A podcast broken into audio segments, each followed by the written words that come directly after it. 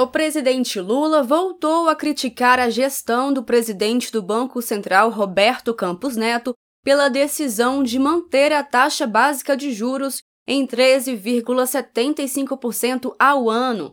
A declaração foi feita em Londres durante coletiva de imprensa. Então, se eu, como presidente, não puder reclamar dos equívocos do presidente do Banco Central, quem vai reclamar? O presidente americano? O Banco Central, ele tem autonomia, mas ele não é intocável. A lei que aprovou a autonomia do Banco Central, ele tem compromisso com o crescimento econômico e ele tem crescimento com o aumento do salário também, com o poder aquisitivo do povo, com, ou melhor, com o crescimento da economia. Então, se você tem compromisso com o crescimento da economia, compromisso com a geração de emprego e compromisso com a inflação, cuide dos três, com os juros, a 13,75%. Os outros dois não serão cumpridos. Ainda sobre a Selic, o presidente Lula frisou as consequências dos juros estacionados em um patamar alto, ao falar sobre o desemprego e o fechamento de lojas. A sociedade brasileira, os varejistas brasileiros, os empresários brasileiros, os trabalhadores brasileiros não suportam mais a taxa de juro. O desemprego está começando a mostrar a sua cara no setor de comércio.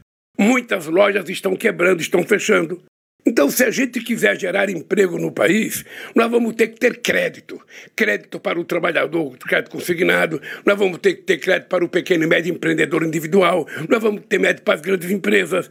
Senão o país não cresce. Na coletiva de imprensa, o presidente Lula também destacou a privatização da Eletrobras, maior empresa de energia elétrica da América Latina. Lula denunciou a forma como a estatal foi vendida e explicou o valor que deverá ser pago caso o governo compre a empresa. Eletrobras, ela foi privatizada. O Estado brasileiro tem 43% das ações e nós só temos 8% dos votos. A segunda coisa é que na privatização da, da Eletrobras, se o governo quiser comprar de volta, o governo tem que pagar três vezes o preço oferecido por outro comprador.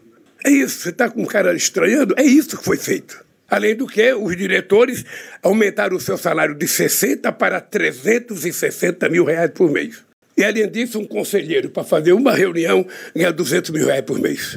Como é que é possível um país que tem 33 milhões de pessoas passando fome conviver com uma situação dessa?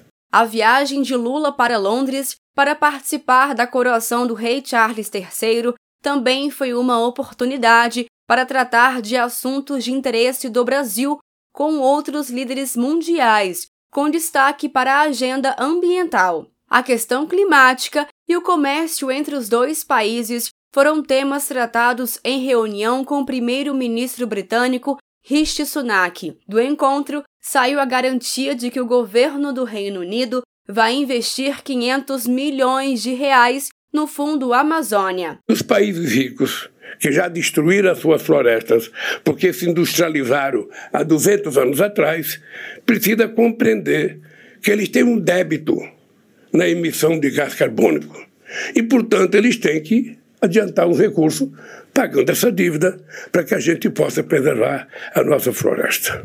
De Brasília, Thaisa Vitória.